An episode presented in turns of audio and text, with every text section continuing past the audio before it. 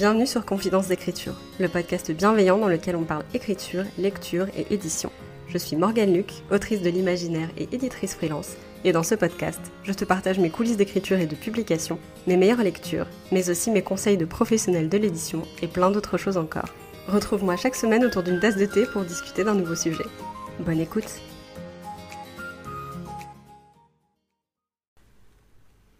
Hello et bienvenue sur Confidence d'écriture. J'espère que vous allez bien et j'espère que vos projets créatifs se portent bien. Aujourd'hui, on se retrouve pour une nouvelle interview puisqu'on accueille sur le podcast Margot de Seine, autrice de l'imaginaire. J'avais trop hâte de pouvoir discuter avec elle d'écriture, d'un tome 2, de comment est-ce qu'on écrit en étant une autrice publiée en maison d'édition, donc dans l'édition traditionnelle. Et c'était super intéressant, enfin j'ai vraiment trop kiffé. Donc voilà, je vais vous laisser avec l'entrevue sans plus tarder. Mais quand même, avant de commencer, c'est le rappel hydratation du podcast. Si ça fait un petit moment que vous n'avez pas bu, je vous laisse aller vous servir un grand verre d'eau. Vous en avez besoin, votre corps en a besoin, et ça vous fera le plus grand bien.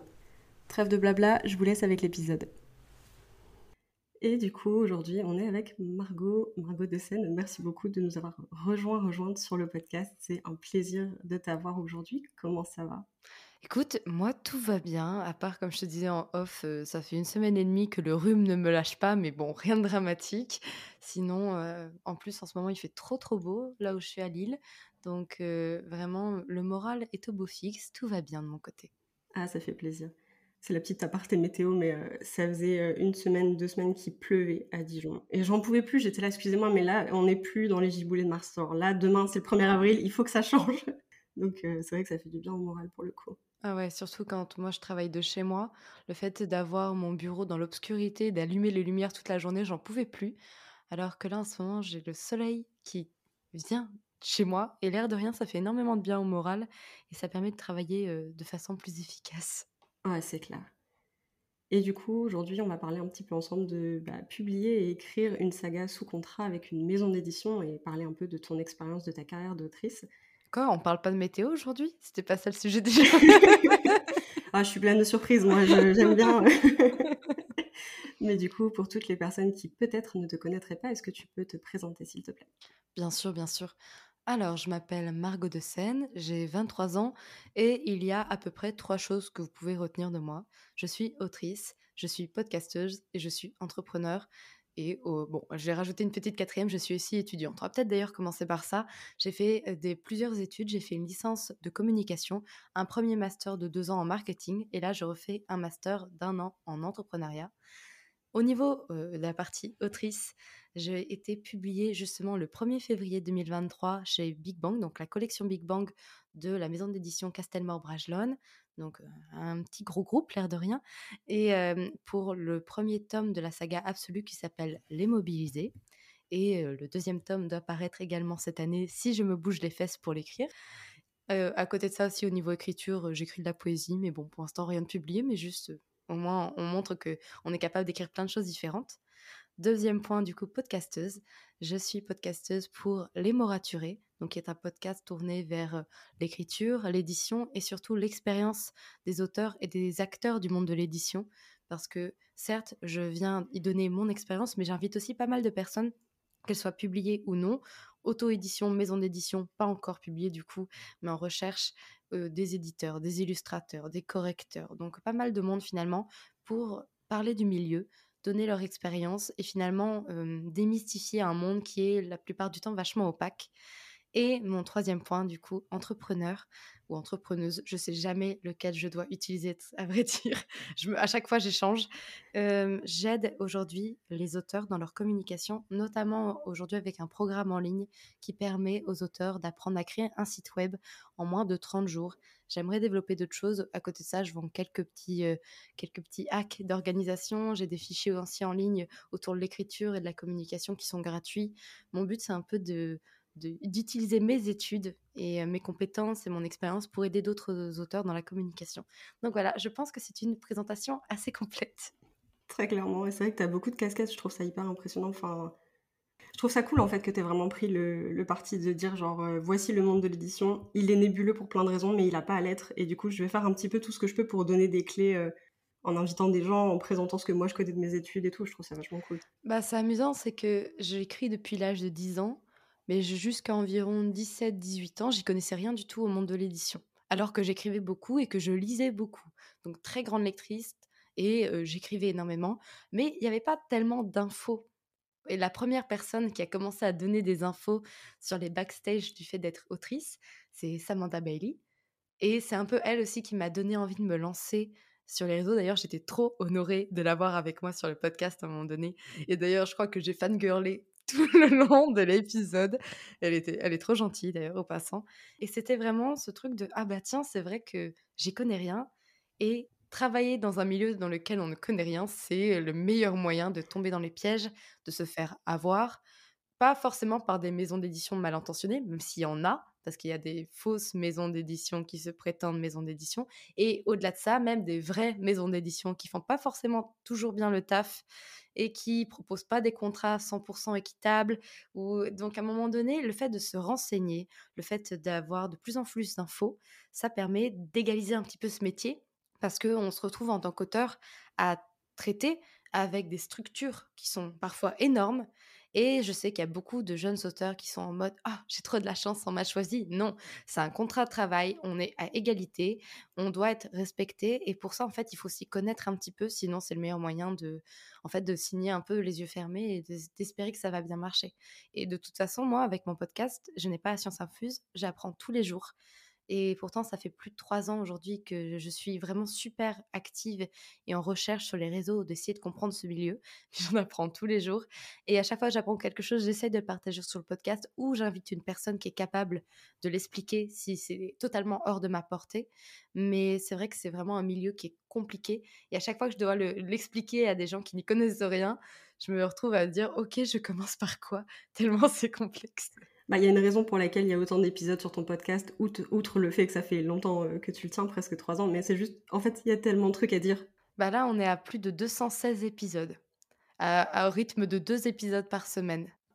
Mais je trouve ça trop cool. Enfin, moi, j'ai fait des études dans le milieu de l'édition et j'ai bossé dans l'édition, et même en ayant mis les pieds en entreprise et tout, je suis comme toi, genre, je découvre des trucs tous les jours, j'apprends des trucs sur des structures, sur comment ça fonctionne, sur les évolutions aussi du métier. Enfin, moi, j'ai bossé en ME en 2000, enfin en agence littéraire en 2017 et en ME en 2020.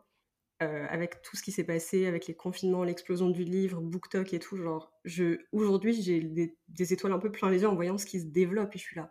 C'est fou comme ça change vite, punaise. Enfin, genre, je trouve ça trop cool. Oui, d'ailleurs, je pense qu'il y a certaines maisons d'édition qui n'ont pas encore trop capté les changements et qui BookTok, c'est pas encore trop dans leur, euh, leur mise à jour de Clairement pas. si ça peut te rassurer, genre euh, pendant, enfin non, ça va pas te rassurer, mais euh, pendant mes études, à un moment, j'ai eu un cours de marketing et de communication et on a parlé de faire la promotion dans les médiathèques. Et j'étais là, ben, on peut pas parler des réseaux sociaux, peut-être non, parce que ça me paraît important. Ça me rassure pas du tout, non. Non, bah voilà. Mais bon, on avait des intervenants, intervenantes qui étaient clairement pas à la page. On a eu un cours sur Facebook, tu vois. Mais en jeunesse, young adulte, tu touches pas ton public sur Facebook. Non. Euh, c'est intéressant de savoir comment marche la médiathèque. Mais si c'est le cours, ça parle que de ça, ça on s'est effacé aujourd'hui une, des plateformes qui, qui trient. Je crois que, je vais, je vais dire peut-être des bêtises, mais le hashtag BookTok, il y a plus de 100 millions de vues. C'est un chiffre énorme et ça ne fait qu'augmenter. Et BookTok maintenant, d'ailleurs, il y a des pubs à la télé qui passent pour BookTok. Il y a eu des campagnes de métro pour BookTok. Donc le hashtag BookTok, c'est l'hashtag littéraire sur la plateforme TikTok pour ceux qui ne suivent pas. ce que je comprendrais parce qu'en vrai, c'est, parfois, on a beaucoup de sigles, beaucoup de, hashtags, l'air de rien. C'est pas toujours facile de s'y repérer. Et il y a le même avec Bookstagram pour Instagram, BookTube pour YouTube. Et aujourd'hui, les trois se parlent mais celui qui a le plus, en tout cas celui qui augmente le plus vite aujourd'hui, c'est TikTok. Et c'est là où les maisons d'édition, pour moi, devraient se tourner et se pencher.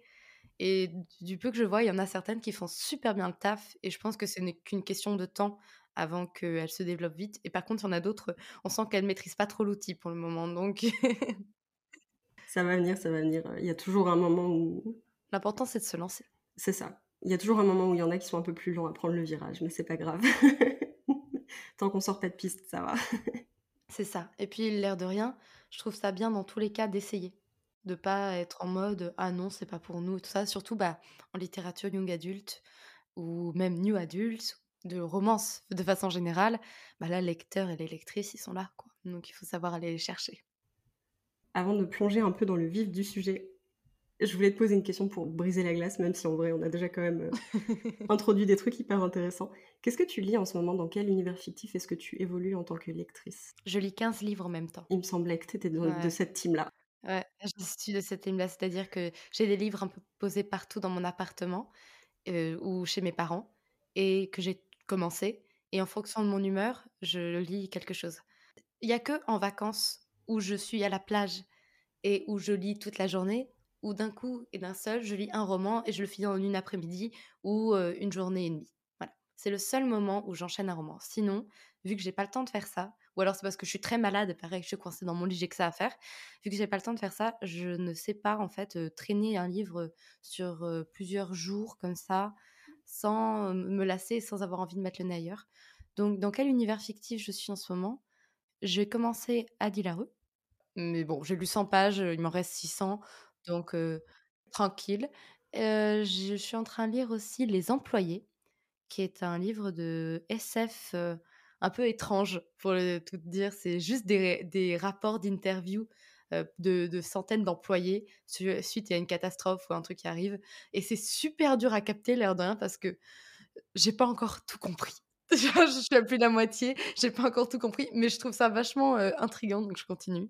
Donc c'est les deux livres où en ce moment je suis un peu plus dessus. Mais euh, sinon, ouais, de façon générale, je, je lis plein de trucs en même temps. J'ai commencé Steam Sailor il y a plusieurs mois, Nevernight il y a un an et demi. euh, mais je sais toujours où j'en suis, donc c'est marrant. Si j'ai envie de le reprendre, je peux, je peux reprendre. Euh, ça fait partie des quelques livres que j'ai commencé. Donc je saurais pas te dire où je suis, je suis un peu partout. Ah oui, tu lis vachement, entre guillemets, à l'humeur, quoi. ouais. Ah, c'est hyper intéressant ça. Surtout, en fait, si t'arrives à te souvenir de là où t'en es, c'est ça qui compte le plus finalement, genre. Toujours. C'est-à-dire que même si je laisse un livre un an et demi sans y toucher, je peux rouvrir la page et continuer euh, comme si de rien n'était. Je vais peut-être parfois avoir un bug sur les prénoms et, et ça va me mettre quelques pages à revenir, mais je, je sais de façon générale tout ce qui s'est produit, donc je peux continuer. Je suis en train de me demander, est-ce que ça te fait ça pour tes propres projets d'histoire Tu vois, genre, est-ce que. Non, Ouais, ok. au contraire. Donc si t'écris pas pendant une semaine, t'es obligé de te relire et vraiment de te remettre dans ce que t'as fait. euh. Un petit peu, je suis obligée de relire euh, euh, juste le chapitre où j'en suis. Et en plus de ça, c'est un projet à la fois. La seule chose que je peux écrire en même temps qu'un roman ou une saga, c'est de la poésie. Ouais, parce que ça n'a rien à voir du coup. Parce euh. que ça n'a totalement rien à voir. Mais par contre, je pourrais pas, je ne réfléchis même pas au roman que je vais écrire après Absolu, après la saga. J'ai des idées d'univers, j'ai des playlists et des tableaux Pinterest de faits, mais je ne, je ne, je plonge pas pour le moment parce que mon, cerveau est totalement focalisé euh, sur ma saga actuelle. Et que si je fais ça, comme je suis un peu de nature volatile avec mes idées, euh, je, je risquerais d'abandonner ma saga pour passer à autre chose. Donc il vaut mieux pas que je le fasse. En fait, je me connais, j'ai une, trop grosse tendance à la lassitude et à l'ennui sur euh, certains trucs. J'ai du mal à me concentrer. Il y a plein de trucs qui font que je, je suis obligée de faire comme ça si je veux être sûre de terminer la saga. C'est hyper intéressant. Alors du coup, ça me fait, ça, j'ai une autre question que je, me pose, que je vais te poser juste après. Est-ce que d'abord, pour introduire un petit peu, euh, même si je pense que la plupart des gens qui écoutent un peu le podcast euh, connaissent Absolu, s'ils l'ont pas lu au moins de nom, est-ce que tu peux quand même nous pitcher euh, le premier tome pour qu'on sache un petit peu de quelle saga on parle dans, ce, dans cette interview? Alors, Absolu, déjà, c'est une saga, potentiellement une trilogie, au minimum une trilogie, et j'espère au maximum une trilogie, ça me voudra dire que je me suis bien tenue, de dystopie fantastique. Donc, un peu de SF, un peu de fantastique. Et pour le pitch, entrer dans une ville qui n'ouvre ses portes qu'une seule fois par an. Dans cette ville, du coup, il y a un monstre, une mission à accomplir, celle de vaincre ce monstre créé par l'homme. Tous les ans, on y envoie 100 personnes. 100 personnes âgées de 20 ans qui font partie de l'élite du pays, qui ont été spécialement mobilisées pour ça, pour qui c'est un honneur d'y aller, sachant que on y envoie 100 personnes depuis 20 ans et que personne n'a le droit d'en sortir tant que la mission n'est pas accomplie. Et nous, on va suivre cette 20e génération à entrer dans la zone par le biais de trois personnages au début, même si pour le coup, je tiens à le préciser, il y a sept narrateurs dans le roman, donc je sais que ça peut en perturber certains, je préfère toujours préciser. Et les trois personnages où on démarre avec eux, c'est Prime, qui veut être instructeur de combat, donc qui n'était pas prévu d'aller en zone de combat, qui était là pour plutôt apprendre à des plus jeunes. Johanna, qui avait un incroyable avenir dans le domaine médical, dont le but c'était de faire de la recherche avant d'être mobilisé, et Edvard, qui lui est linguiste, absolument nul, mais nul en tout ce qui touche à la survie, et qui ne sait pas du tout pourquoi il a été mobilisé, qui est terrorisé. Et on ne sait pas ce qui se passe à l'intérieur de cette zone, de cette ville, si ce n'est que le monstre, appelé la chose, est toujours présent. Je fais partie des gens qui ont un peu sauté sur Absolu à leur sortie parce que j'en avais beaucoup entendu parler forcément sur tes réseaux et, tout. Et c'est de la SF. Voilà, j'aime beaucoup la SF, forcément. Donc quand j'ai vu un peu qu'il y avait un retour de la SF en plus francophone, je me suis dit vas-y c'est bon, c'est parti. C'est vrai que j'avais beaucoup aimé ce premier tome et j'ai fait beaucoup d'hypothèses d'ailleurs avec euh, Léa qui est une copine euh, en mode euh, attends mais ça ça veut dire que ça? Et apparemment tu disais que tu avais laissé beaucoup d'indices sur le tome 2, le tome 3 dès les premières pages. Du coup genre une envie de les redécortiquer des choses en disant attends qu'est-ce que j'ai raté? Où est, où est la fourberie? Mon but, c'est que quelqu'un qui termine la saga, s'il relit le tome 1, il voit toutes les réponses qui étaient dans le tome 1. J'aime pas du tout les auteurs qui sortent des trucs de leur chapeau. Genre, euh, où tu sens que c'est un peu inventé à la dernière minute. Et genre, mon maître absolu, c'est, euh, sans le mauvais jeu de mots, c'est euh, le mangaka de l'attaque des titans. Ouais. Qui avait tout mis dès le tome 1 de son, son manga. Oui même, même des indices sur l'objet en lui-même et dès les premières pages, sur l'histoire entière. Et ça, je trouve ça incroyable. Vraiment, ça me fascine, les, les gens qui arrivent à faire ça. Et c'est peut-être aussi ce que j'aime faire aussi. Et dans mon cas, c'est peut-être plus facile parce que je suis une autrice architecte. Je planifie beaucoup Vraiment, vraiment beaucoup. Et donc, ça me permet notamment de faire ce genre de choses et de pouvoir placer un peu des, easter eggs, des indices ou, même des fois des refs juste pour mon plaisir perso. mais euh, mais c'est vrai que je, je, trouve ça chouette. Et donc, ça me fait plaisir d'entendre qu'on a envie de décortiquer le roman. Ça veut dire que ça marche. Et du coup, ma question par rapport à ce que tu disais, par rapport à la concentration, c'est comment tu arrives à rester focus sur un même univers pour trois tomes? Parce que là, tu es en pleine écriture du tome 2, il y a un tome 3 après. Comment comment t'arrives à toi-même te hyper avec cette histoire alors que ça fait plusieurs années que tu travailles dessus? Je crois que c'est parce que j'aime profondément mes personnages et que j'ai envie de les écrire. Il y a des jours où j'ai pas envie, il y a des jours où je procrastine de ouf, euh, où je, suis tentée de me lancer vers de la nouveauté, surtout que j'ai vraiment un cerveau qui, qui tombe vite dans le syndrome de l'objet brillant. Genre, euh, j'adore les trucs nouveaux, j'adore les gadgets. C'est vraiment un truc qui fait partie de ma personnalité. Et du coup, je suis obligée de me réhyper toute seule en achetant de nouvelles choses, par exemple pour m'aider. Notamment, j'ai acheté un timer là, il y a pas longtemps, qui c'est un gadget. Vraiment, hein, je pourrais le faire avec mon téléphone, mais vu que c'est nouveau, c'est fun. Mon cerveau, il adore. Pareil, là, je viens de changer tous mes fonds d'écran euh, d'ordinateur. Je suis passée du mode sombre que j'avais partout en mode clair j'ai tout changé, tout modifié. J'ai placé un, nouvel, un, nouveau clavier, une nouvelle souris. Je m'achète de temps en temps des nouvelles tasses. C'est marrant, hein C'est des petits trucs qui m'aident à me hyper. J'aime aussi, euh, des fois, changer tout mon bureau.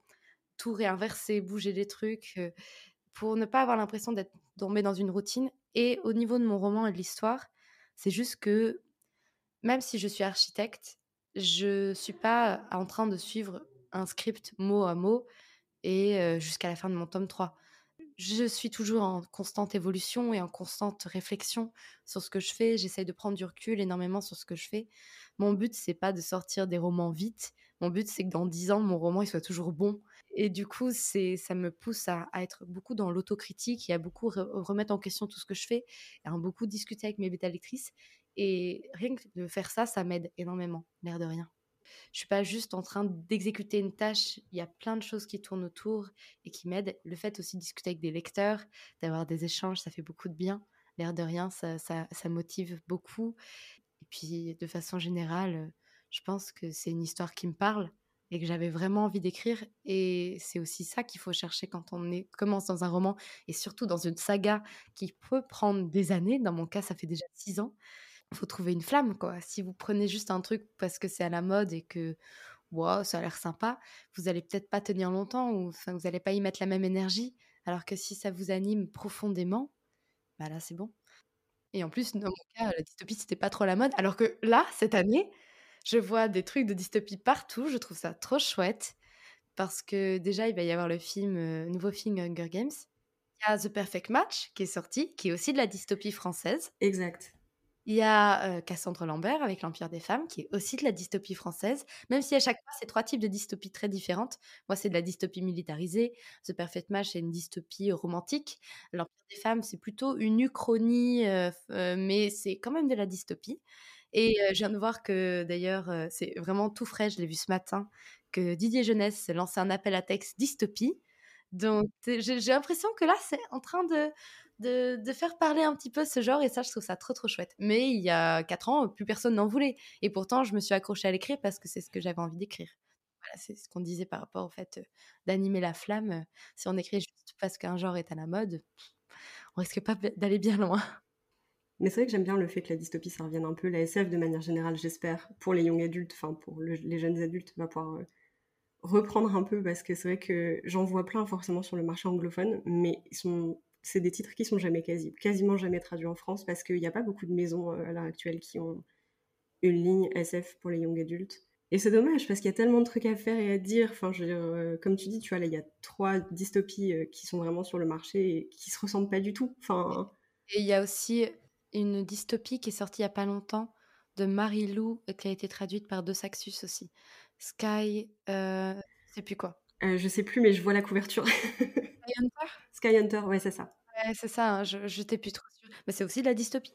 Et je crois que pour le coup, c'est plus proche de ce que moi j'écris là. C'est de la dystopie militarisée, il me semble. Mais euh, et encore pas, pas tellement sûr. Mais c'est vrai que c'est un genre qui est énorme et on parle juste de la dystopie, qui est un sous-genre de la SF. Alors là, dans la SF, il y, en a 3000 des genres comme ça, à l'air de rien. Donc c'est clair qu'il y a de quoi dire. Comme tu disais que tu aimais bien poser des indices partout et avoir une construction de roman où tout ce que tu vas amener finalement pour le tome 2 et le tome 3, tu as posé des indices un peu partout. J'imagine que tu as forcément du coup une construction de ton tome 2 là déjà pour l'écrire, mais une construction et une idée aussi de ton tome 3 un petit peu euh, au niveau de la planification. En fait, mon tome 3, je sais comment il démarre et je sais quelle est la scène de fin. Ok. Donc la scène finale de ma saga, les derniers mots, je, je sais ce que c'est. Donc en fait, même si j'ai pas tout dans mon tome 3, je sais quelle est la direction globale. Donc, ce qui me permet d'écrire mon tome 2. Et de toute façon, là, dès que j'ai fini de l'écrire, que ça passe en travail édito et tout ça, ça va être le moment pour moi de planifier totalement le tome 3. Comme ça, tant que j'y suis, je peux toujours venir refaire quelques modifications s'il y a besoin pour mon tome 2. des mini détails, on n'est pas là pour changer des chapitres entiers, mais des fois, un indice, ça joue sur deux, trois phrases sont placés et qui sont réutilisés autrement après. Donc, d'ailleurs, c'est intéressant. Moi, je me suis amusée. Il y a des phrases qui, pour le coup, dans le tome 1, sont totalement neutres. Et en fait, on les redécouvre dans le tome 2. Et là, on se dit, putain, en fait, c'était pas du tout neutre. En fait, c'était juste qu'en fait, on n'avait pas l'info qui allait avec. Donc ça, c'est un peu mon petit plaisir de, de rejouer des scènes, mais d'une autre perspective. Et là, et là ça change totalement l'idée de la scène. J'aime beaucoup ça aussi, je trouve ça très satisfaisant et l'impact de ce genre de truc émotionnellement fonctionne hyper bien sur moi. Enfin, il y a ce truc où j'aime trop quand les livres de la littérature de l'imaginaire ont cet effet de des fois de jolies phrases ou de redécouverte du sens d'une phrase et tout ça qu'on trouve souvent dans les contemporains. Tu sais, des fois, tu as, un retour, as un retour à la ligne avec un mot. Dans les contemporains, ça se voit souvent, tu vois. Et ça, juste le retour à la ligne, le mot, et je suis là, ah, l'impact. C'était si bien amené, tout, était parfait. Et j'aime trop trouver ça dans l'imaginaire parce que c'est vachement percutant. J'avoue que j'adore faire ça. Et dans mon cas, c'est pas les contemporains qui m'ont créé ça. C'est juste que euh, j'ai découvert Pierre Bottero très très jeune et sa plume est comme ça. Et je pense que ça a beaucoup marqué ma propre plume pour le coup. Parce que du coup, j'adore aussi des fois quand il y a des petites phrases ou des mots uniques. Dans le prologue, par exemple, il y a un retour à la ligne avec juste le mot fascination.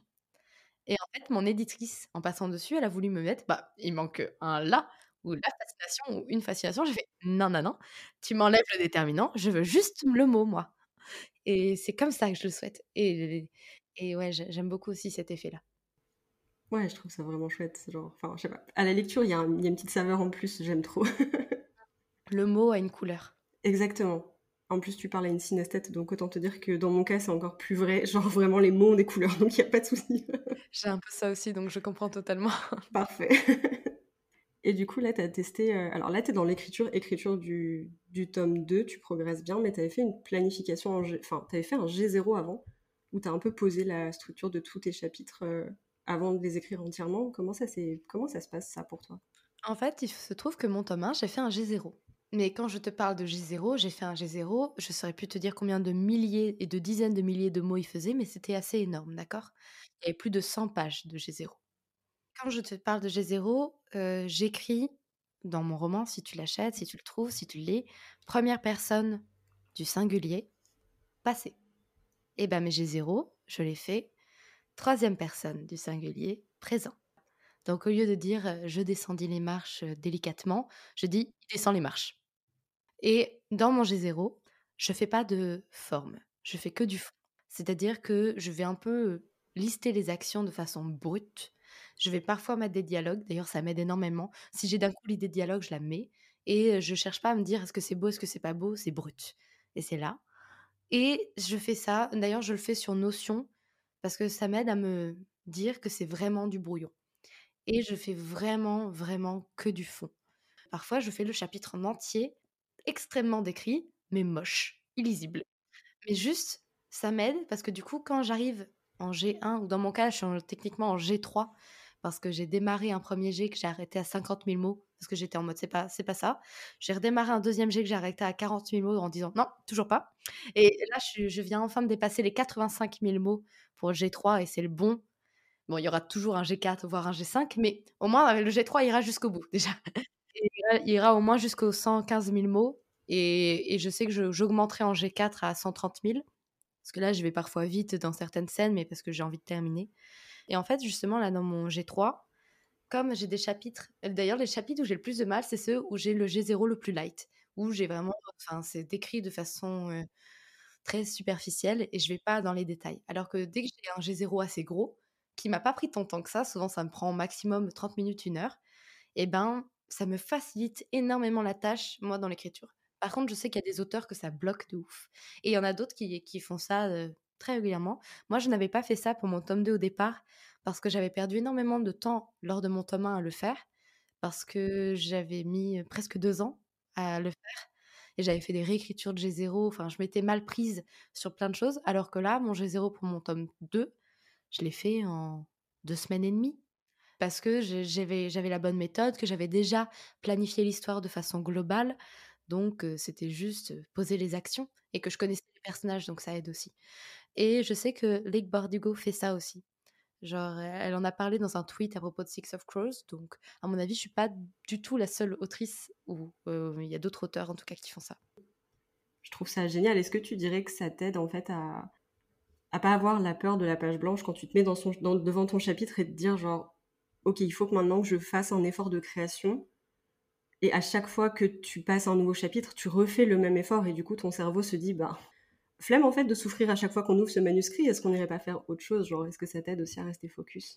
Oui, surtout que moi j'ai des gros problèmes de concentration.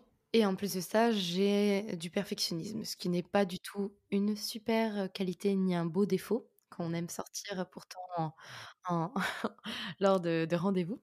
c'est un, c'est un défaut d'entretien d'embauche ça Ouais, mais c'est clairement pas un chouette défaut parce que le perfectionnisme, c'est- des fois, ça nous pousse à jamais nous lancer parce que on sait qu'on ne fera jamais parfait du premier coup et c'est bloquant. Et c'est très bloquant. C'est pas être pointilleux, être perfectionniste. Pointilleux, ça c'est cool. Savoir être, aller dans les détails, faire bien les choses, pas bâcler son travail. Non, être perfectionniste, c'est se retrouver devant son ordi et dire ça va pas être bon. Et du coup, je fais pas. Et j'ai même pas encore commencé à écrire. C'est ça le perfectionnisme.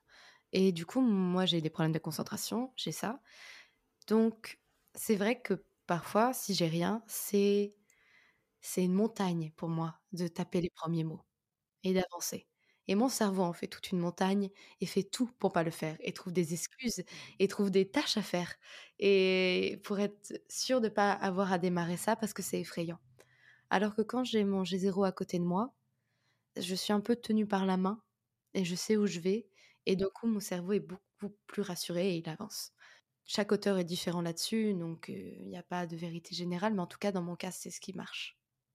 J'avais lu la théorie la dernière fois, je sais plus exactement comment ça s'appelle en français, mais en gros, le chemin où il y a le moins de résistance, c'est là où ton cerveau va se diriger d'abord parce que se confronter à la difficulté, c'est super dur. Et du coup, te mettre devant un chapitre où tu n'as encore rien de prévu, même si tu sais où l'histoire va aller, mais il n'y a encore rien de posé, c'est beaucoup plus difficile que de te mettre devant un chapitre où tu as déjà balisé certaines choses pour t'aider. Il y a des auteurs, s'ils ont déjà balisé des trucs, ça les bloque. Ils n'ont plus rien à inventer et ils détestent et ils ne l'écrivent pas. Donc ça dépend totalement. Mais dans mon cas, oui. Dans mon cas, mon cerveau va chercher une tâche plus facile, comme changer l'hébergement de mon podcast, ou travailler sur mon site, ou d'un coup nettoyer mon appartement. alors que je ne le fais jamais, mais d'un coup j'ai une soudaine envie. Genre vraiment, c'est, c'est mon cerveau trouve toujours des trucs à faire pour ne pas écrire quand je sens que le chapitre va être compliqué. Ah, je comprends, j'ai exactement ce même, ce même truc-là de dire ça a l'air dur et si on procrastinait sur autre chose? ouais, et en plus, on n'a pas l'impression de procrastiner comme on fait des activités, qu'on fait des tâches. T'es là, ouais, mais la part est propre, donc ça va, tu vois. J'ai pas écrit, mais j'ai fait des trucs. C'est ça. Après, c'est une question de, sur le long terme, qu'est-ce qui va nous apporter le plus de satisfaction, tu vois, genre, c'est quand même d'écrire en général, donc euh, c'est bien de se confronter des fois. L'écriture, pour moi, c'est comme euh, aller au sport. On traîne des pieds pour, pour y aller, d'accord? Et le plus dur, c'est d'enfiler sa tenue de sport. Et une fois que t'es dedans, après t'es dedans, quoi. C'est ça. Et eh bien, l'écriture, c'est pareil. Et en plus de ça, une fois que t'as fini ta séance de sport, t'es bien. T'es heureux de toi. T'es fier de toi. T'es un peu sale. Tu vas prendre une douche. Mais t'es es bien, tu vois. Et bien, l'écriture, c'est un peu pareil. C'est difficile de s'y lancer. Le plus dur, c'est de taper les trois premiers mots. De s'asseoir sur son, sur son fauteuil ou dans son lit ou peu importe. De taper les, d'ouvrir son manuscrit et de taper les premiers mots. C'est ça le plus dur dans l'écriture. Surtout que là, du coup, niveau timing, comme tu disais, genre, si tout se passe bien, tu as un tome 2 qui est prévu pour automne 2023. Ce qui est bien, c'est que l'automne, ça dure jusqu'au 21 décembre. Parce qu'au départ, mon éditrice, elle voulait mettre un mois. Je dis, non, mets une saison. Mets une saison. c'est bien une saison, c'est large une saison. L'automne, c'est cool en plus. Puis, de façon générale, je préfère un livre bon qu'un livre qui sort rapidement. Donc mon but, c'est qu'il sorte à la fin de l'année, parce que c'est mieux pour les lecteurs. Mais si le livre est pas prêt pour sortir en fin d'année, le livre sera pas prêt pour sortir en fin d'année. Je ne peux pas sortir un truc nul pour dire de sortir vite. Ça, jamais. Genre vraiment, je pourrais pas. Donc, mais ça, ma maison d'édition, ils en ont tout à fait conscience et ils sont tout à fait OK avec ça. Et, et pour l'instant, de ce qu'on a vu dans mes deadlines et dans, mes, dans, dans mon timing, je suis pas en avance, mais je suis pas encore en retard. Donc du coup, j'ai vu des auteurs parfois rendre des manuscrits à leur maison d'édition en fin juin pour une sortie en octobre, ce qui est extrêmement court. Et donc je me dis finalement, ça va, je ne suis pas encore en retard. ouais, parce que je me disais, même là, pour toi, finalement, au niveau des délais, c'est... je te mets pas du tout la pression, hein, mais... Enfin... Je sens que tu me mets la pression, si. Non, pas du tout, je te promets.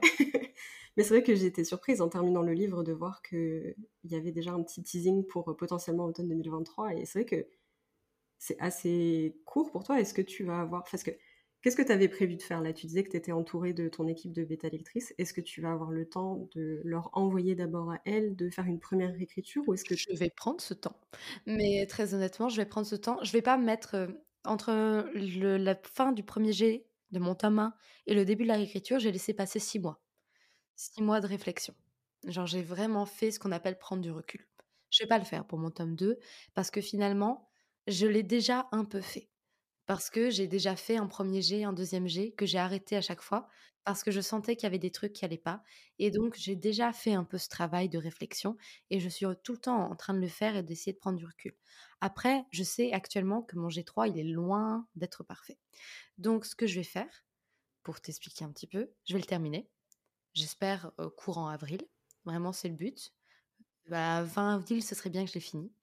Ensuite, je me relis tout et je m'annote et je vois ce qui marche pas, ce qui marche. Je fais une rapide réécriture parce que je pense pas que j'aurai des chapitres entiers à réécrire. Ou alors peut-être quelques-uns rapidement à refaire effectivement, mais je dirais pas plus de 6 sur 48. Donc tu vois, genre ça, ça va, tu vois. Mais il y en a certains qui vont me demander plus de boulot que d'autres, certains qui sont extrêmement clairs. C'est étonnant comme j'ai comme j'ai pas mal de protagonistes et pas mal de narrateurs j'ai des narrateurs où c'est limpide. Ce que je dois faire pour eux et c'est déjà extrêmement propre. Et j'ai d'autres narrateurs où c'est le bordel. Donc vraiment, hein. non mais c'est vrai. Et, et, et, où je cherche et à chaque fois, en fait, sur, le, sur les G3, sur, que ce soit le G1, G2 ou G3, j'ai deux de mes narrateurs où ça a pratiquement pas bougé. Dès le premier G, c'était extrêmement propre et c'était limpide. Par contre, les autres, je te dis pas combien je galère, mais en même temps, c'est chouette parce que ça, ça montre d'autres facettes de l'écriture et ça me pousse dans mes retranchements, donc c'est très bien. Hein. Et, je suis contente de ça. L'air de rien, ça me frustre, mais je suis contente. Est-ce que tu as toujours sept narratrices du coup pour ce tome 2 Bah non, ça, ça te dit, je vais pas te le dire, sinon ça, ça indique combien de personnages sont morts dans le tome 1. J'ai tenté. Puis peut-être que j'ai des nouveaux narrateurs, moi. C'est ce que je me disais, moi. Je, me disais, il y a peut-être quelqu'un qui va s'ajouter à la narration. Peut-être, peut-être pas, va savoir. Combien de chapitres? Si oui, on va savoir. Oui, s'il y a un tome 3, après, il faut. Pareil, on peut rien dire, parce qu'il y a forcément des gens qui vont y passer dans le tome 2. Je, je ne te fais plus confiance, Margot, je te le dis. Peut-être pas. peut-être que le tome 2, c'est une vraie balade de santé. Ah, tu viens de me faire un sourire, clairement, je te fais. tu sais, après, moi, mon but, c'est jamais de tuer un personnage pour le tuer. Genre, vraiment jamais. Je le fais parce que, quand je le fais, c'est parce que l'histoire le demande et que c'est extrêmement nécessaire.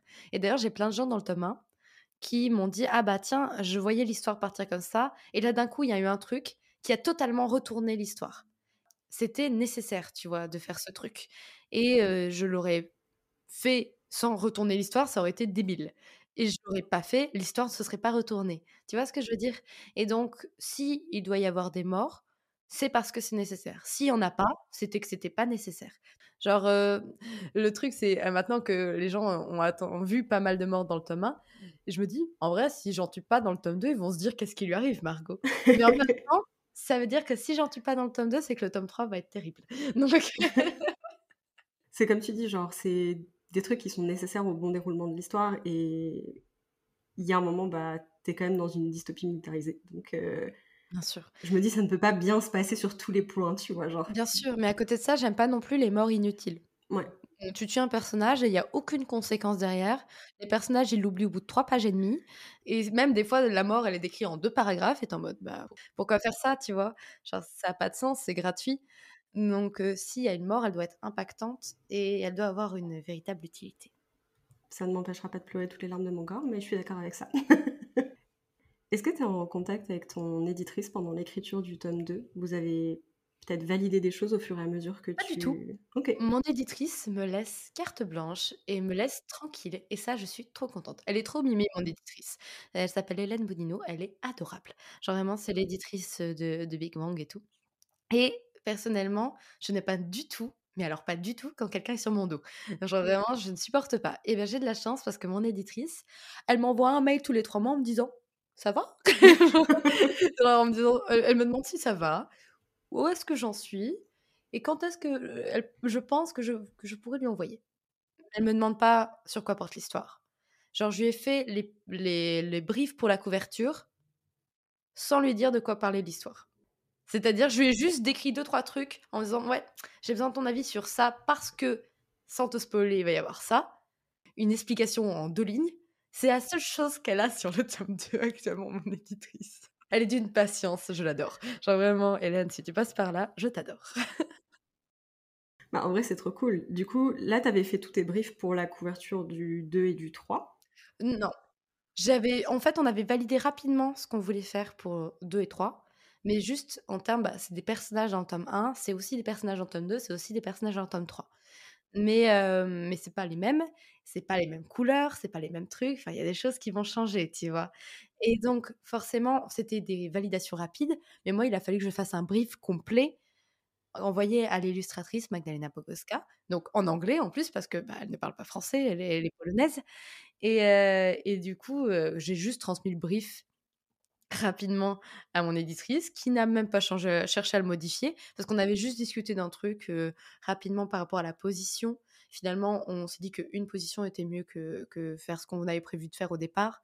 Et donc, c'est tout. C'est vraiment là-dessus, j'ai elle a une totale confiance. Pareil, je dois actuellement leur donner des briefs pour ce qui est l'illustration à l'intérieur. Ce que tu sais dans tome 1, c'est l'illustration, c'est de la chose. Pour l'instant, je ne sais toujours pas, mais ils sont pas encore trop stressants avec moi, donc euh, ils me laissent tout à fait tranquille. Vraiment, vraiment Big Bang, ils ont, ils, ils ont un sang-froid par rapport à moi, je ne sais pas comment ils font. donc euh, non, ils sont vraiment adorables. Ils sont très à l'écoute et surtout, ils sont pas, ils m'imposent rien. Donc euh, là-dessus, c'est très très chouette. Donc je, je recommande cette maison d'édition. Au cas où ça ne se sentirait pas. Oui, clairement. Non, mais c'est cool en vrai que ça se passe bien et que tu aies autant de, de liberté créatrice et que tu sentes aussi, tu vois, qu'ils te font confiance parce que c'est vrai que c'est quand même super important d'avoir ce truc-là, je pense. euh. Puis au-delà de me faire confiance, eux, ils sont super proactifs. Ils vont, ils vont me chercher des choses. Ils ont créé un site web pour la saga, là. Ils, ils font plein de trucs, vraiment. hein. Et ils sont tout le temps en train de me proposer des choses, en train de me proposer des nouveautés, tout en étant à l'écoute quand moi, je leur propose des trucs. Donc, ils sont pas euh, juste passifs en mode, bon, c'est bon, on a fait un truc. La version reliée, c'est pas moi qui l'ai demandé. Du coup, c'est- j'allais te poser la question. De qui est venue l'idée de la version reliée Mon mais- éditrice et le directeur de fabrication qui, euh, genre, ils ont dit en fait la couverture est trop belle. Elle peut pas rester juste un brochet, on va faire un relié. Et ils me l'ont proposé et j'ai fait OK, go, allons-y. Moi, c'était un, c'était un kiff pour moi de savoir que ça allait être un, un relié, genre vraiment. Et ce n'est du coup pas venu de moi. Par contre, pour les goodies, elle est venue me voir en me disant bah on- on- pour les goodies, on ferait bien une planche de stickers. Je fais oui, bonne idée. Ça te dirait pas, on fait les matricules? Et là, elle était super hypée. On a fait les matricules. Et en plus de ça, ils font les choses bien. Parce que les matricules, c'est des fibres écologiques, c'était fait en France. Tu vois, il y a, y a plein de trucs qui font que ils font pas de la merde. Vraiment. Là-dessus, vraiment, je suis, je suis très très contente d'être tombée sur eux. Franchement, ça a l'air d'être une collaboration vachement sur, un- enfin comme tu disais, sur un pied d'égalité, tu vois en fait. Tu savais ce que t'apportais euh, sur la table, eux ils savaient ce qu'ils pouvaient apporter aussi, et finalement c'était vachement, enfin c'est vachement intéressant, j'ai l'impression. Puis c'est très transparent surtout, c'est-à-dire que si je demande mes chiffres de vente, euh, je les ai dans les trois jours, tu vois.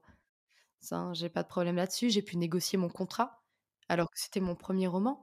Et, et- et j'ai pu demander toutes les infos que je voulais sur la plan com marketing avant de signer. Donc, ils ont vraiment pris le temps de tout m'envoyer. La couverture, encore une fois, bah, c'est, il m'a- elle m'a fait une proposition pour l'illustratrice. J'aurais pu la refuser. Je l'ai pas refusée parce que j'adorais, mais j'aurais pu totalement refuser. Et surtout, j'ai pu rencontrer toutes les équipes et toutes les équipes sont vachement investies. Même pour les dorures du livre, j'ai pu rencontrer la personne qui fait ça. C'était trop chouette. Elle a pu me montrer un peu ce qu'elle faisait, comment elle le faisait. Là, il y a, il y a Redstone qui va sortir. C'est leur, le gagnant de leur premier concours d'écriture l'année dernière avec une dorure rouge et tout. Ils font toujours des belles choses. Le chasseur et l'alchimiste, là, avec le jaspage qui est magnifique. Non mais celui-là il est abusé, par contre je Ouais. suis désolée, mais il est beaucoup trop beau. Ouais, non, non, vraiment, ils sont, ils font des beaux livres et surtout, ils vont pas forcément publier que ce qui est à la mode. Parce que moi, enfin, dystopie militarisée, euh, il y a un an, euh, mon éditrice, elle, elle me l'a dit, elle m'a dit, bon, tu sais, c'est pas la mode, hein. Je te publie parce que j'aime beaucoup et que j'y crois, mais euh, c'est pas du tout à la mode. Sur le marché, en ce moment, il y en a pas du tout. Donc, ils prennent ce genre de risque pour des livres qui en valent la peine. Et puis surtout, comme ils en publient pas beaucoup des livres, l'air de rien, bah, ils prennent le temps avec chaque livre de leur faire bah, des éditions collector, de bien les mettre en avant euh, dans, le- dans les ventes, que ce soit bien fait en fait. On- ils en sortent, ils sortent pas 10 livres par mois quoi. Du coup je voulais te poser la question, euh, est-ce que tu te dirais que l'écriture du tome 2 avec ta maison du coup est différente de la manière dont tu as écrit le tome 1, mais du coup si tu as quand même pas mal de liberté créatrice, je, je suis curieuse d'avoir un peu ton avis. Juste, ça m'oblige à écrire peut-être plus vite parce que sinon, moi, je suis du genre à procrastiner. Et donc, j'aurais pu prendre 2-3 ans tranquille sans m'en rendre compte pour le tome 2, ce que je fais déjà un petit peu l'air de rien parce que j'ai terminé mon tome 1, la version envoyée en maison d'édition, en 2021. Donc ça fait déjà 2 ans techniquement que je pourrais démarrer mon tome 2. Mais entre-temps, je me suis dit: «Ah, tiens, je vais devoir faire une réécriture de mon tome 1 pour, pour que ça matche avec mon tome 2. Ah, tiens, heu, finalement, si je me lançais dans 50 000 puis 40 000» ne je trouve toujours des excuses. Alors que le fait d'avoir signé, ne signez pas un livre que vous n'avez pas écrit. C'est tellement flippant. En fait, on s'en rend pas compte, hein, quand on signe, mais alors une fois qu'on l'a fait, on se dit: «Mais merde, qu'est-ce que je viens de faire?» Du coup, c'est chouette parce que ça met une deadline et peut-être que ça m'oblige à m'oblige à l'écrire plus vite que ce que je n'aurais fait sans. Mais sinon, par ça, ça change rien, pour le coup. Tant mieux là-dessus. Peut-être plus au niveau du coup de ta vision du métier euh, d'auteuriste, enfin d'autrice dans ton cas, est-ce que ça a changé quelque chose pour toi le fait d'être publié Non, j'ai toujours eu l'ambition d'être autrice et d'en faire un vrai métier et de me construire une carrière. Donc je finalement, heu, je ne fais que suivre ce que je je veux faire. Tu vois? Genre ça ne ça n'a pas changé, quoi que ce soit là-dessus. Tu étais déjà dans, une, dans un parcours de professionnalisation de ça, en Ouais, fait. vraiment. De toute façon, j'avais 10 ans quand j'ai dit à mes parents je voulais être autrice professionnelle. Mes parents, ils se sont dit ok, d'accord, bon, on en fait quoi de celle-là? Ils m'ont vraiment soutenue pour le coup. Mais c'est vrai que ça a toujours été une volonté d'en vivre. Donc je ne fais que continuer ce que j'ai toujours voulu. Ça, c'est cool pour le coup. Et aussi que tes proches t'aient soutenu, tu vois. Genre, je pense que ça t'a vachement aidé aussi à prendre confiance en toi et en ton travail et savoir que tu avais un système de soutien, quoi. Mes parents n'ont toujours souhaité qu'une chose pour moi, c'est que je sois heureuse. Donc quand je leur ai annoncé ça, j'étais très jeune et ils m'ont dit Ok, lance-toi. Mais par contre, fais des études, comme ça, si ça marche pas, t'as un filet de secours. Les miens m'ont dit pareil. Ils non, mais ils ont totalement raison. Et même dans mes études, ils m'ont jamais rien imposé. Ils auraient bien aimé que je fasse une école de commerce. Moi, c'était pas ce pourquoi j'ai été tentée. J'ai vu les programmes, j'ai fait non, ça me saoule. J'ai fait une école de com où je me suis épanouie pendant trois ans. Et je, me sers aujourd'hui de ce que j'ai appris aujourd'hui dans, dans, ce que je fais sur les réseaux. Donc, je regrette pas du tout mon choix. Et euh, là-dessus, j'ai vraiment une famille très supportive. Ouais, tu m'étonnes. Franchement, ça, c'est ce que je souhaite euh, à tout le monde. Enfin, genre. Je le souhaite à tout le monde. Ayez des proches ou trouvez des proches qui vous soutiennent parce qu'il n'y a rien de mieux dans la vie. Fin. Et soutenir, ça veut pas dire avoir, ne pas avoir de crainte ou ça, ça veut dire être là quand même. Mes parents, des fois, ils sont un peu dépassés malgré tout par, par ce monde de l'édition. Ils ont besoin que je leur réexplique des trucs. Il y a certaines choses qui sont énormes pour moi qui pour eux semblent un peu euh, bizarre, alors que d'autres choses qui sont pas si énormes pour moi semblent énormes pour eux parce que ben, on n'a pas le même, n'a pas la même vision de ce milieu. Donc il faut être aussi très à l'écoute des, des craintes des parents pour les rassurer et leur expliquer et un peu faire le travail que je fais sur le podcast finalement démystifier un milieu qui est qui est très ancré dans l'imaginaire, en mode les auteurs touchés par la grâce, qui doivent pas gagner leur vie, qui doivent avoir une vie misérable et être connus après leur mort. Ah oui, surtout, très important, jamais de gloire quand on est vivant. non, non, non, c'est pas bon pour la santé. Il vaut mieux être triste toute sa vie et après seulement être connu. Ça, c'est un peu... Le moment fangirl, mais euh, je disais à mes parents l'autre jour, ouais, je vais interviewer Margot sur le podcast, ça va être trop cool, j'ai trop envie de discuter un peu, bah, je voulais discuter avec toi de, de, ton parcours et tout, parce que t'as une carrière que j'aurais pas imaginé avoir moi à 23 ans, tu vois. Genre, j'étais tellement loin de me dire c'est possible. Et du coup, je me disais, mais je veux un peu discuter, je veux un peu cet état d'esprit, je veux rencontrer la personne. Et mes parents me disaient, oui, et pourquoi c'est si important? Et moi, j'étais là, non, mais c'est la meuf qui est en train de relancer la dystopie française, en fait. Évidemment que c'est important. et mes parents, complètement, tu vois, genre, pas là-dedans, en fait. On est dans un microcosme, hein, très honnêtement. Mais même le fait d'être publié jeune, on en discutait à un moment donné dans un podcast avec Toscanouri et Cassandre Lambert, où on parlait du fait que on est habitué à voir des gens publier jeunes parce qu'on est entouré de personnes qui publient jeunes. Mais en vrai, tu peux citer combien de noms? Une vingtaine? Ça te paraît énorme? C'est rien du tout. C'est ouf, hein, mais c'est rien du tout. Et des fois, en fait, moi, dans ma tête, c'est du coup devenu un peu une normalité. Je connais plein de gens qui sont publiés, qui ont mon âge, voire plus, qui sont plus jeunes. Et pour autant, quand je dis à des gens qui sont totalement en dehors de ce milieu, ou qui sont dans ce milieu, mais pas dans le microcosme de mes réseaux, que je suis publiée et que j'ai 23 ans, ça les dépasse. Et quand j'en dis, «Bah, j'ai plein de copines qui écrivent et qui sont publiées, ils font, mais comment ça? Mais d'où vous sortez? Mais en fait, c'est pas plein. C'est ouais, une trentaine, une quarantaine, ce qui, pour le milieu éditorial, n'est rien du tout. Clairement. Mais c'est juste, qu'on est dans un microcosme assez marrant. Et d'ailleurs, je, trouve ça drôle, dans les podcasts, on s'invite tous les uns entre les autres.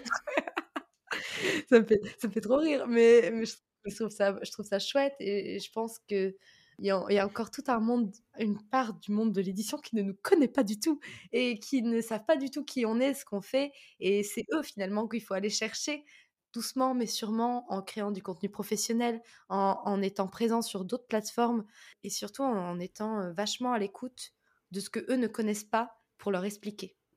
Et du coup, en parlant de ça, ça va être un peu genre le truc euh, parfait pour rebondir, mais euh, es, en ce moment, tu es en tournée de dédicaces quasiment dans toute la France, j'ai envie de dire, j'ai l'impression que t'es es partout. France et Navarre, je suis en Belgique. Ah oui, c'est vrai.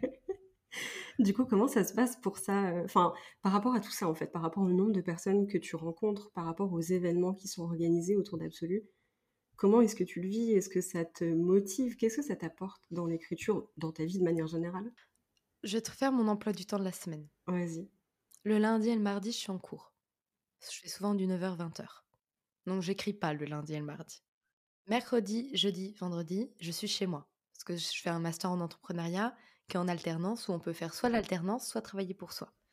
Et mes journées se découpent entre l'écriture, mon podcast et le fait que bah, aujourd'hui j'ai une interview avec toi, demain j'ai une interview pour un autre podcast et encore euh, vendredi j'ai une autre interview. Wow. Ah, t'as bouclé la semaine euh, en mode euh, interview quoi. Mais, mais mon planning est complet jusque fin juin sur certains trucs. Et donc, l'air de rien, je fais ça. J'ai de temps en temps, je fais des hobbies. Au-delà de l'écriture, de la lecture, qui sont pour moi plus tellement des hobbies.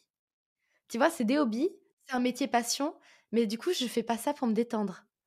Tu vois ce que je veux dire? J'apprécie ce que je fais, j'aime trop ce que je fais, mais c'est pas un truc où ça me sort totalement de, du monde du travail. De temps en temps, je fais des hobbies, de temps en temps, j'ai une vie sociale, ça m'arrive. Le samedi, souvent, je suis en dédicace et rarement à côté de chez moi, parfois même le dimanche, ou quand je suis pas le dimanche, quand je suis loin de chez moi, bah, je suis sur le chemin du retour. Là, par exemple, la semaine dernière, j'étais à Brest. L'air de rien, j'étais dans les transports tout le week-end. J'ai pas dormi chez moi. Je suis arrivée en, fin d'après-midi chez moi le dimanche. Donc bon, c'est pas vraiment une journée de repos finalement.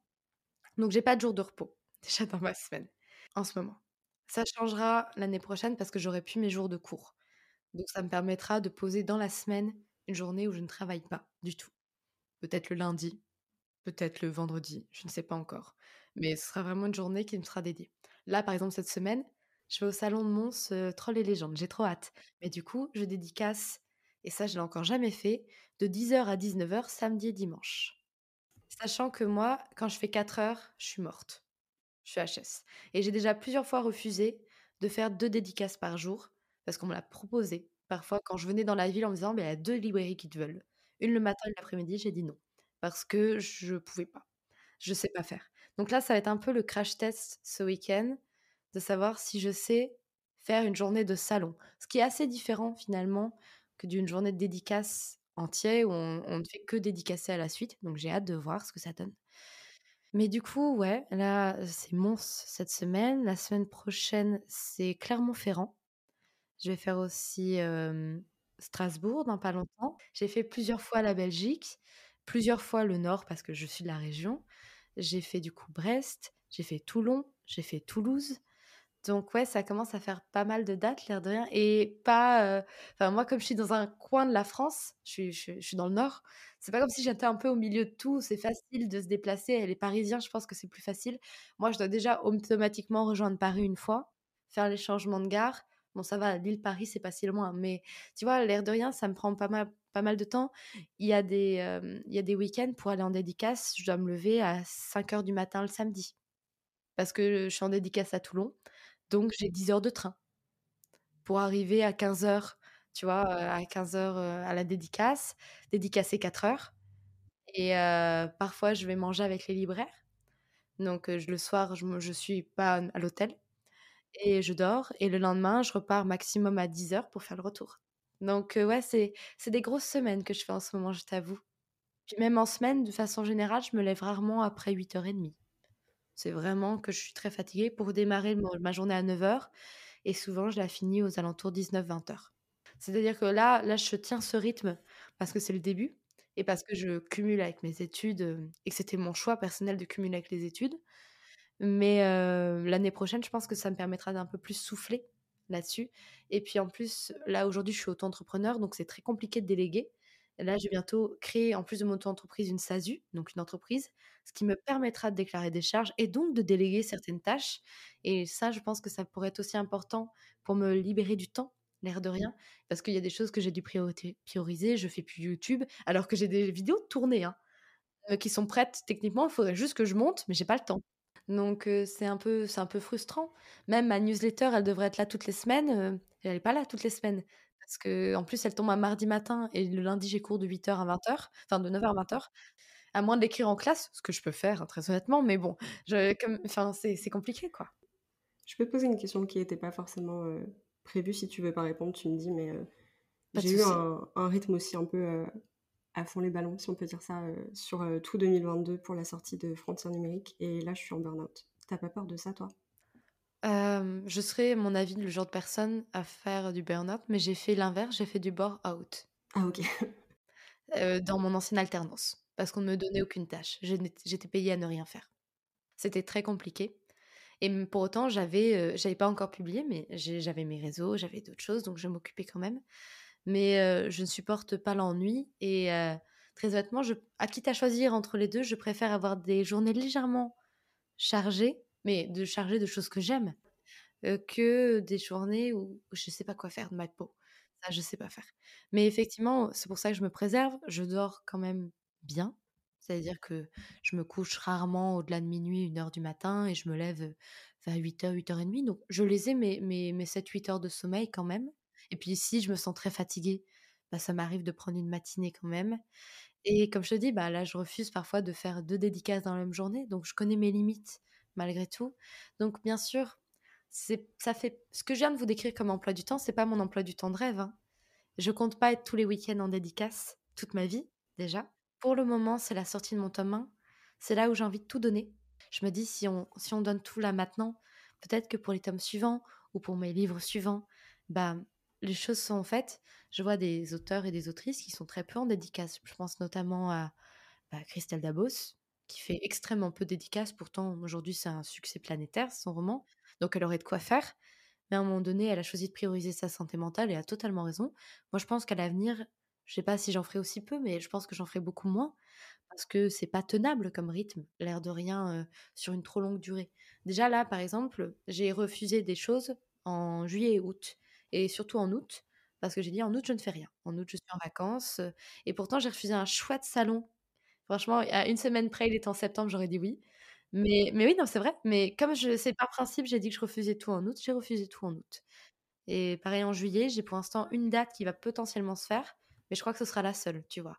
Et même en juin, la plupart de mes week-ends sont pris, mais parce que c'est des week-ends avec ma famille ou des choses comme ça. Tu vois, donc quand je te dis ça, à un moment donné, j'ai bien conscience que ce rythme, enfin, je veux pas finir en burn-out. À un moment donné, c'est pas du tout le but. Clairement pas ce que j'ai envie de véhiculer aux gens qui me suivent et qui me soutiennent ou qui me prennent comme exemple. À un moment donné, la santé mentale, c'est super important. là, dernièrement, j'ai repris un petit hobby, rien que pour moi, qui, qui n'a rien à voir avec ce que je fais parce que ça fait du bien aussi de, prendre du temps pour soi. Et je lâche prise sur beaucoup de choses. Il y a des fois, mes épisodes de podcast ne sortent pas à 7h pile du matin, mais sortent à 10, 11h, et c'est pas grave. En fait, aucune vie ne dépend de mon art. Ça, c'est un truc que je me mets en tête. Aucune vie ne dépend de mon art. Si je n'écris pas aujourd'hui, personne ne va en mourir. C'est peut-être un peu violent dit comme ça, mais c'est vrai. J'ai de la chance d'avoir un métier où aucune vie ne dépend de mon métier. Donc, tout ce qui se passe, ce n'est pas grave. Et si je ne fais pas une chose, ce n'est pas grave. Et à partir de là, ça permet de relativiser beaucoup de choses, de, prendre plus de temps parfois pour faire certaines actions. Et donc oui, j'ai des journées bien remplies, mais après, c'est des choses que j'aime et j'alterne beaucoup. Et parfois, si j'ai pas envie d'écrire, j'écris pas, je fais d'autres choses. Donc, euh, j'essaye de trouver quand même l'équilibre parmi tout ça. C'est super important ce que tu dis, je pense particulièrement à, la pression et à l'urgence des réseaux sociaux. Parce que sur les réseaux sociaux, tu as vite l'impression que t'es en Il faudrait publier, il aurait fallu poster, il aurait fallu faire ci, il aurait fallu faire ça.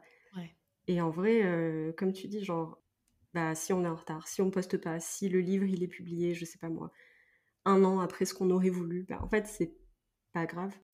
Le succès n'a pas de date d'expiration sais pas, c'est pas un truc qui est facile à entendre et à accepter parce que, comme tu disais, genre on est dans ce microcosme des fois euh, sur Booksta, sur BookTok et tout. Et... tu vois, on a l'impression qu'il y a plein de jeunes personnes qui écrivent et qui publient avant 20 ans ou à peine 20 ans.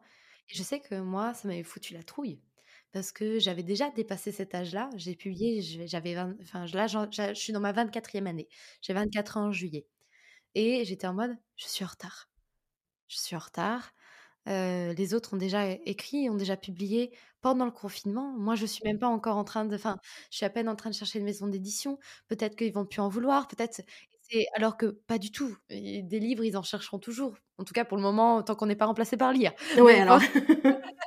des livres, ils en chercheront toujours. Et, regardez, moi, je sorti la dystopie militarisée dix ans après que ce soit la mode. Et si ça marche pas ce mois-ci, ça marchera peut-être dans six mois, et ça marchera peut-être dans un an. Et il n'y a pas de date limite, en fait. et on n'a pas nous-mêmes de date limite, si ce n'est malheureusement décédé. Mais ça, c'est encore autre chose. C'est-à-dire qu'il y a des gens qui ont eu un succès très tardif, qui sont devenus célèbres à 50 ans, et voire même encore plus âgés. Et c'est pas grave. Et en fait, l'important, c'est de se sentir prêt et pas de rusher. C'est ce que je disais par rapport à mon tome de tout à l'heure. Je veux pas sortir un livre vite. Je veux sortir un livre qui soit bon dans 10 ans encore. Et ben c'est exactement ça. si on est, si on se précipite trop, parfois on arrive à être publié peut-être, mais alors qu'on n'est pas encore prêt, que le livre n'est pas prêt, que nous on n'est pas prêt aussi.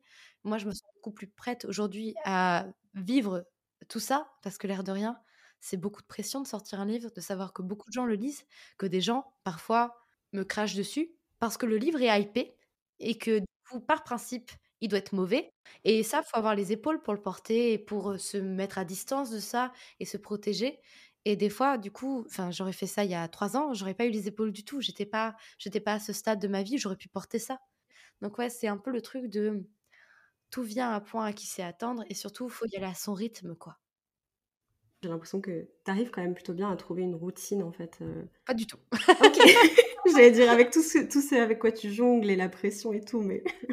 ah, moi, je suis, je suis euh, une bordélique. Enfin, tu verrais l'état de mon bureau. La seule chose qui est bien organisée, c'est mon ordinateur. Mon espace de travail à l'intérieur, mon notion. Je sais pas si tu connais les trucs de couleurs, des personnalités type de couleurs. C'est en fonction du cerveau. Eh ben, je vais te réexpliquer rapidement. En gros, le cerveau gauche, qui est toute la partie logique et tout ça, je crois. Ouais, c'est ça. Et le cerveau 3 qui est la partie créative. Ou c'est l'inverse, je sais plus. Du coup, on a quatre types de couleurs. On a les bleus, qui sont les analytiques, qui sont les personnes qui se basent sur les faits. On a les rouges, qui sont portés sur l'émotion, sur le contact humain. On a les verts, les organisés, les, les gens qui sont cadrés, qui sont jamais en retard et tout. Et on a les jaunes. Les jaunes, c'est Tarantino. On peut pas être une seule couleur. être une seule couleur, c'est un peu bizarre, c'est pas normal. Tu forcément un peu des quatre. Mais tu des couleurs qui sont plus majoritaires que d'autres. Dans mon cas, je suis jaune et vert, deux opposés. Mais du coup, ça fait qu'il y a des jours où je suis cadrée à la minute près parce que j'ai des choses à faire et d'autres jours où c'est le bordel. Et aujourd'hui, mis à part ton interview, aujourd'hui, moi, c'était le bordel. Et c'était, j'ai jamais, j'ai pas su, j'avais un emploi du temps, je ne l'ai pas suivi. J'ai fait tout sauf ce que je devais faire. Et, et, du coup, la routine, à chaque fois, les gens me demandent ma routine d'écriture, je suis bien en peine de leur donner parce que je n'en ai pas vraiment. En vrai, ça me parle un peu trop ce que tu dis, ça me fait peur. bah, tu pourrais essayer de faire le test, c'est marrant. Ça permet de comprendre un peu comment on fonctionne et euh, qu'est-ce qui, qui marche avec nous, tout simplement. Est-ce que tu sais, dans le test euh, MBTI, enfin, je pense que tu vois du coup euh, le test de personnalité. ENFP, les inspirateurs. Moi, je l'ai fait il y a pas longtemps et apparemment, je suis avocate. Euh, je sais plus exactement c'est quoi. C'est I-N-J. Ouais, ma sœur est avocate, donc je vois très bien. Et euh, c'est vrai que, tu sais, il y a la limite entre intuitif et... C'est quoi l'autre? Je sais plus. Bref, c'est intuitif et jugement, je crois. Et je suis pile genre limite à 50-50, je suis 49-51. Et du coup, je suis là, des fois, j'y vais carrément freestyle, et des fois, tout est organisé, millimétré au, truc près, et je suis là, bah en fait, ouais, c'est un peu le bordel. enfin, on peut pas se définir juste par rapport à ça, bien, sûr, Mais c'est comme le truc des couleurs. Mais moi, je trouve ça marrant. Et ouais, moi, les ENFP, disons qu'on est un peu les bordéliques des assassines, quoi. Genre vraiment, c'est un peu catastrophique. Bah, D'ailleurs, il y a Tarantino dans, dans mon truc. Il y a Willy Wonka. Mais il y a Pika Melark aussi, donc bon, je me dis, tu vois, il y a, un y a plus soft. Ouais, tu vois, mais non, j'ai un peu les tarés dans, dans, dans, mon, dans mon signe, donc bon, euh, c'est rassurant. Alors ça va pas te, te rassurer, ça va pas non plus me faire une bonne image, mais jusque-là j'étais INTJ, donc euh, les architectes. Et dans mon signe, du coup, il y a Moriarty, il y a Walter White, enfin tous les génies du crime en fait, et j'étais là, euh, ça me rassure pas, est-ce que je dois ouvrir un cartel genre? Euh, Tu as Katniss Everdeen, on est fait pour s'entendre. C'est vrai. Ah, c'est vrai, j'avais oublié qu'elle était là-dedans. Eh oui, voilà, exactement. Ouais, je connais un petit peu trop bien ces signes. À un moment donné, mon TikTok était envahi par les MBTI, c'était terrible. T'avais fait le, le test pour tes personnages ou pas forcément? Non, mais je sais exactement quelle, euh, quelle personnalité ils ont parce que justement, comme mon TikTok a été envahi par MBTI, je connais vachement bien toutes tes personnalités. C'est terrible. Hein. Quand je vous dis que je retiens des choses que je ne suis pas censée retenir, mais alors ça, ça rend tout seul, hein, vraiment. Ça fait des bons sujets de discussion après en société, tu vois, genre les jours où tu as le temps de sociabiliser euh, avec des potes et tout. La première semaine de cours, j'ai fait faire le le test des MBTI à toute ma classe, juste pour savoir où est-ce que je devais les catégoriser. Est-ce qu'on s'entend bien? Non, OK. Et en vrai, ils ont tous joué le jeu, donc vraiment, ils ont été très, très cool. Ah, j'aime trop. Comme quoi ça rapproche les gens, on peut pas dire. Est-ce que tu dirais qu'il y a des challenges auxquels tu es confrontée avec le tome 2 que tu avais pas forcément eu par rapport au tome 1? Genre peut-être? Écrire un tome 2, de façon générale. Écrire en sachant que les gens ont déjà lu le tome 1 et en plus, que où j'ai reçu des éloges et des critiques parfois contradictoires. Où des gens me disent: «Il y a trop d'action, on se on n'arrive pas à se poser» et d'autres personnes me disent: «Oh la partie 5 elle était lente, je me suis fait chier» et là je suis en mode: «Ouais, mais mettez-vous d'accord». Parce que du coup, c'est je me souviens, c'était, Christelle Dabos qui l'a qui a dit dans son roman, enfin dans son livre, «Et l'imagination prend feu», qu'elle avait reçu des critiques pour le tome 1 en disant qu'il y avait pas assez, de moments portés sur l'émotion et l'introspection. Et du coup, dans le tome E, elle s'est beaucoup plus penchée sur ça et elle a reçu des critiques comme quoi il y avait trop de moments penchés sur la fin. On peut pas faire plaisir aux gens, je j'en ai bien conscience, mais c'est vrai que c'est un peu perturbant et donc du coup, j'essaye de m'éloigner un petit peu de ce que les gens disent de mon roman, même si il y a des fois ça pop et je peux pas m'empêcher de le voir, mais pour essayer d'écrire ce que j'ai envie d'écrire avant tout. Mais en plus, mon mon tome 2 se structure de façon totalement différente du tome 1 et j'adore ça. Moi, je voulais faire ça dès le tome 1, mais je pouvais pas le faire parce qu'il y a plein de gens qui sont pas habitués au fait qu'il y ait 7 narrateurs et donc si j'avais fait ça dès le tome 1, j'aurais perdu vraiment beaucoup de monde parce que là, j'ai perdu parfois quelques personnes qui étaient pas habituées, mais ça va. Genre, je m'en suis plutôt bien sortie en termes de pertes. Alors le tome 2, si j'avais démarré direct comme ça, je pense que là, je perdais, heu, 80% des lecteurs. Parce que la plupart des gens sont pas habitués à à cette méthode-là. Mais du coup, moi, ça me pousse dans mes retranchements aussi pour la manière dont je veux l'écrire, donc c'est un peu marrant. Mais heu, mais ouais, je peux pas trop t'en dire sans spoiler, donc je peux pas le dire, mais du coup, ouais, non, je m'amuse beaucoup et mon tome 3, ça va être encore pire, je pense. Mais mais ouais, déjà, le fait d'écrire un tome 2, c'est un challenge à part entière. Qu'en plus, il y a plein de gens qui disent: «Le tome 2, c'est le ventre, creux d'une saga». Genre il se passe rien, on s'ennuie et c'est souvent le moins bon des tomes et c'est une vraie grosse pression en tant qu'auteur de se dire: «Mais moi, j'ai pas prévu que ce soit le ventre creux de ma saga du tout». Genre j'ai envie que les gens l'apprécient, qu'il soit aussi bon que le tome 1, si ce n'est mieux, si possible et j'ai pas envie que ça régresse, tu vois? Donc c'est un peu le le challenge aussi de dire, «OK, il faut vraiment sortir un bon livre dont je sois fière». Et là, pour le coup, contrairement au tome 1 où tu avais commencé à l'écrire, heu, avant qu'il soit attendu, là, pour le coup, tu sais qu'il est attendu quand même, donc j'ai moins de temps. peu J'ai moins de temps, heu, pour le faire des réécritures et tout ça. Malgré tout, j'aurai quand même moins de temps. Même en prenant le temps qu'il faut, j'aurai moins de temps et heu et c'est normal.